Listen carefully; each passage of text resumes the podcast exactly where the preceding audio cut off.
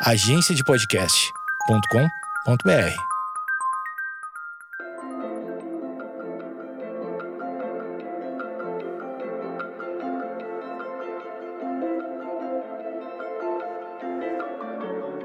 Oi, oi, gente! Sejam muito bem-vindos a mais um quadro do Astronomia em Meia Hora ou Dúvidas Cósmicas. É aquele quadro, vocês já sabem, né? Vocês mandam pergunta e eu respondo. Esse Dúvidas Cósmicas está saindo em um diazinho um pouco fora de data, porque sábado passado a gente teve um episódio que pulou a fila, que foi do EHT e sobre a observação do buraco negro da nossa galáxia Sagitários A. Se você não ouviu, dá uma corridinha lá.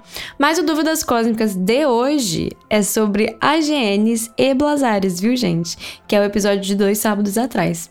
Então se liga aí que a gente vai responder um pouquinho mais sobre o coração de outras galáxias.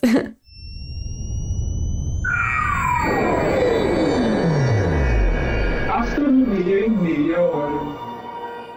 Então, gente, vamos começar. A primeira pergunta veio do Milton Carvalho no Instagram. Então, ele começa a pergunta falando o seguinte: que a gente sabe que as imagens são falsas porque as imagens de buracos negros são feitas em outros comprimentos de onda e coloridas artificialmente. De certa forma, é isso mesmo, porque as imagens são feitas em um comprimento de onda que a gente não enxerga e elas são coloridas artificialmente. Isso não as faz imagens falsas, tá, gente? Vamos só ficar atento com isso, porque são dados verdadeiros, são imagens verdadeiras. Só não seria como nós observaríamos com a olho nu, viu? Quando a gente fala imagem falsa, é realmente assim, uma coisa inventada, que não existe. E se vocês quiserem entender um pouquinho os diferentes tipos de imagem, o que é uma imagem colorida artificialmente? O que é uma concepção artística? O que é uma imagem falsa mesmo, que foi inventada? Eu falei um pouquinho sobre isso é, na, no episódio de Como a Astronomia Sabe o que Sabe, e também no episódio de Telescópios, a Revolução dos Telescópios, que eu explico um pouquinho as diferentes de imagens e tratamentos de imagens. Mas aí ele complementa: se fosse possível ver um buraco negro a olho nu, de perto, a gente por acaso veria um fenômeno parecido com o um buraco negro que tá no filme Interestelar? O tal do, do gargântula, né? Então a questão é como a gente veria um buraco negro no comprimento de onda visível, afinal? Então, gente, essa pergunta é muito bacana, porque não é que o buraco negro, que o disco de acreção sejam invisíveis no, nos comprimentos de onda óptico, e por isso a gente observa em rádio e em comprimentos mais distantes. O motivo dessas imagens diretas serem feitas no rádio é por causa da técnica de interferometria que eu expliquei no episódio de sábado passado sobre né, a primeira imagem do buraco negro. A técnica de interferometria, ela pede comprimentos de ondas mais maiores é, para fazer, para juntar as imagens com mais precisão e tudo mais, tá?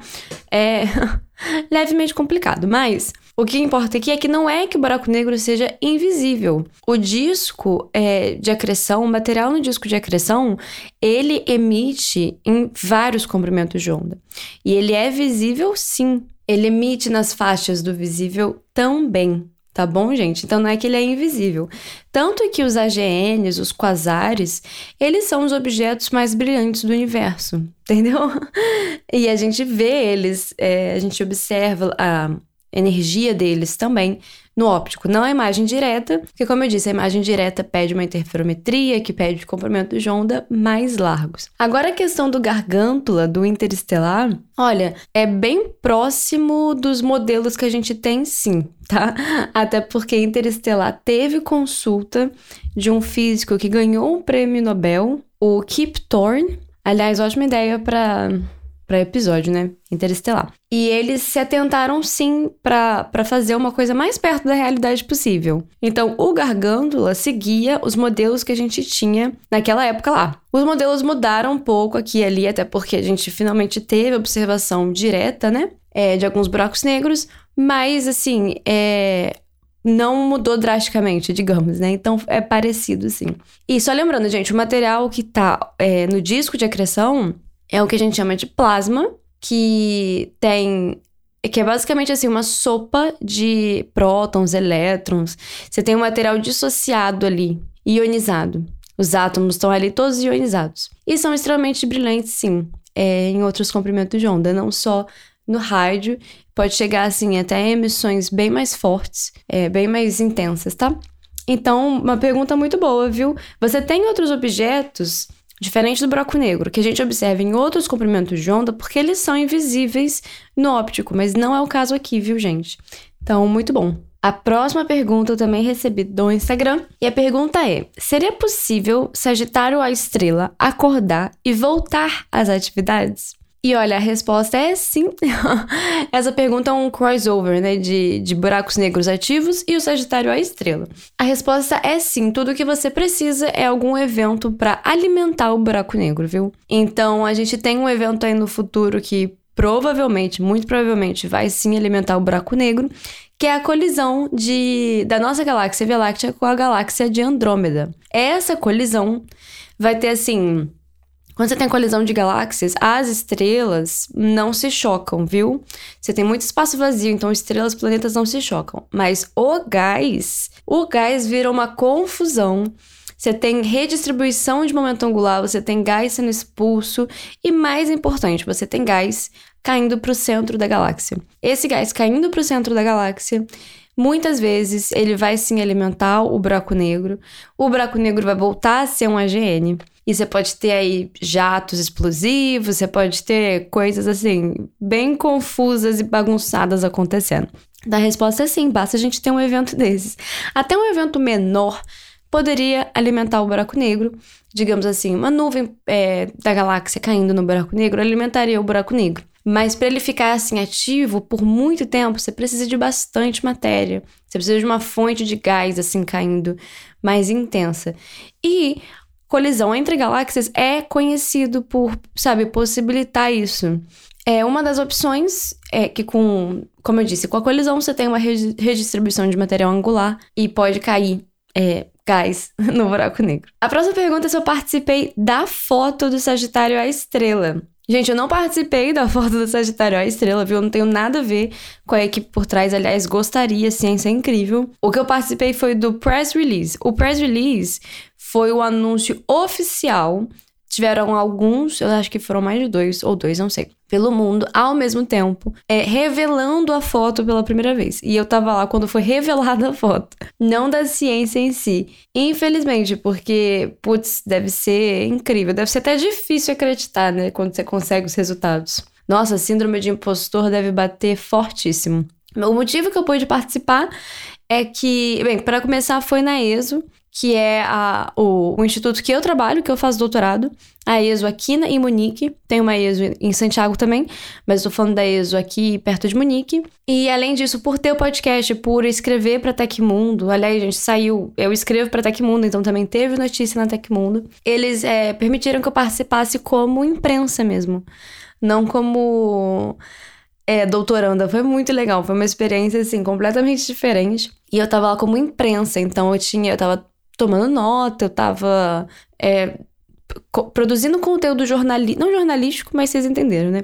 Produzindo conteúdo a partir desse press release. Foi uma oportunidade muito boa. Se eu pudesse, eu participaria, assim, demais, porque é bem diferente e é bem legal. A próxima pergunta é se todo núcleo ativo em galáxia tem um buraco negro. Gente, sim, o núcleo ativo, por definição, é um buraco negro que está acretando material, que está fazendo uma jantinha. Então, sim, todo núcleo ativo tem um buraco negro e toda galáxia tem um buraco negro no centro. O que é uma grande incógnita, na verdade, como esse buraco negro foi para lá. Não só como foi para lá, mas como atingiu esse tamanho uma das coisas em astronomia, assim, que a gente tem que explicar é como as coisas cresceram em tão pouco tempo. Porque você precisa de tempo para crescer um buraco negro desse tamanho. E muitas vezes você não consegue explicar. Então, por que as galáxias têm esse buraco negro e como que esse buraco negro atingiu tanta massa? Então, assim, uma das explicações é que você tinha as estrelas do tipo 3, que são estrelas, as primeiras estrelas do universo, que não, por não ter metais e enfim, elas seriam maiores, talvez quando elas explodissem, tivessem buracos negros que já são maiores. Esses buracos negros foram é, perdendo o momento angular até chegar no centro da galáxia e foram se unindo, né? A gente sabe hoje que acontece sim colisões de buracos negros. A gente observou isso com, com as ondas gravitacionais do LIGO. Então a gente sabe que é uma possibilidade e, e pode ser uma explicação de por que esses buracos negros atingem tanta massa. Pode ser assim, várias colisões de buracos negros e eles vão perdendo o momento angular até cair no centro da galáxia. Mas sim, é, quando esses buracos negros estão acretando, é, a gente tem essa energia, a gente tem o disco de acreção com essa energia, a gente pode ter jatos, a gente pode ter tudo isso. E é o que a gente chama de núcleo ativo. O que está sendo mais investigado agora, por exemplo, é em galáxias de baixa massa. Você também encontra buracos negros? Em quais galáxias de baixa massa você encontra buracos negros? Galáxias de baixa massa, sim, eu tô falando de galáxias anãs, porque a gente tem as galáxias assim de massa normal, as massivas, e as anãs, igual a, as nuvens de Magalhães, que a Via Láctea tem, são duas galáxias satélites, que a gente chama de nuvens de Magalhães. Então, assim, a gente está investigando mais se essas galáxias também teriam um buraco negro central, que essa é a parte assim que não tá muito claro se tem, entendeu?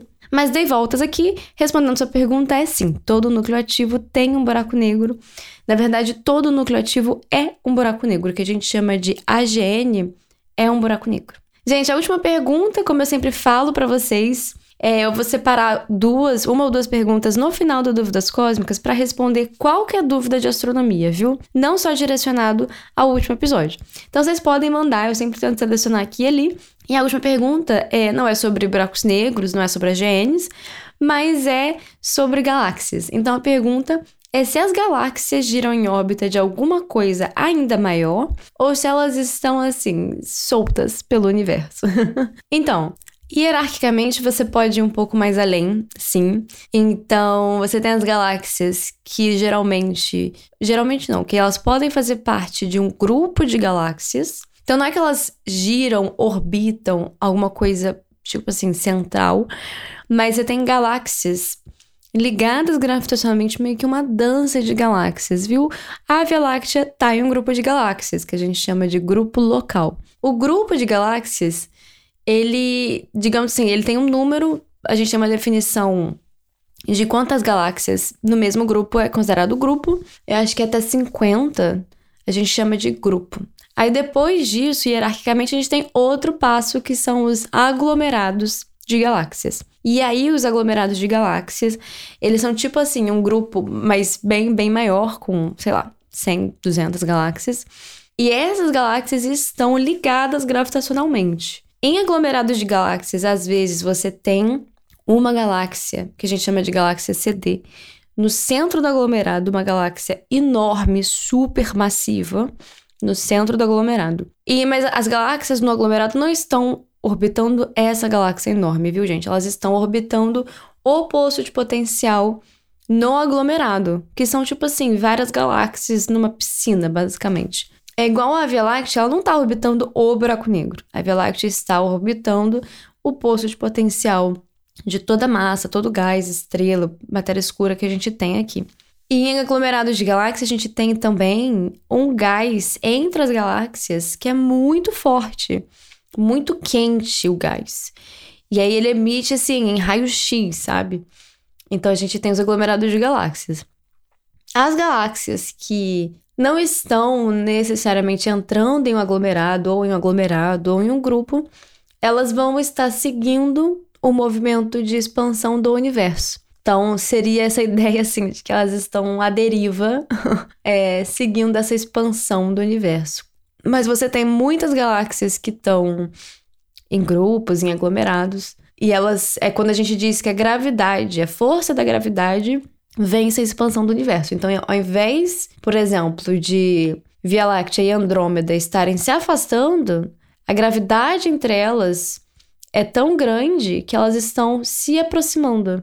E não é que a gravidade é grande, é porque elas estão próximas o suficiente, são massivas o suficiente. Então a gente pode imaginar assim, a expansão puxando de um lado e a gravidade entre elas puxando de outro, e a gravidade, nesse caso, ganhando. E por isso elas estão em rota de colisão, ao invés de estarem se afastando. Então é isso, gente. É, espero que vocês tenham gostado. Se vocês não estão sabendo, tem um grupo do Astronomia em Meia Hora no Telegram. É só procurar Astronomia em Meia Hora. Tem mais de 100 pessoas, tem sim uma semana de grupo e mais de 100 pessoas. Eu tô muito feliz. É, e se vocês quiserem mandar pergunta, sempre usem dúvidas cósmicas. E por hoje é só. A gente se vê no próximo sábado, viu?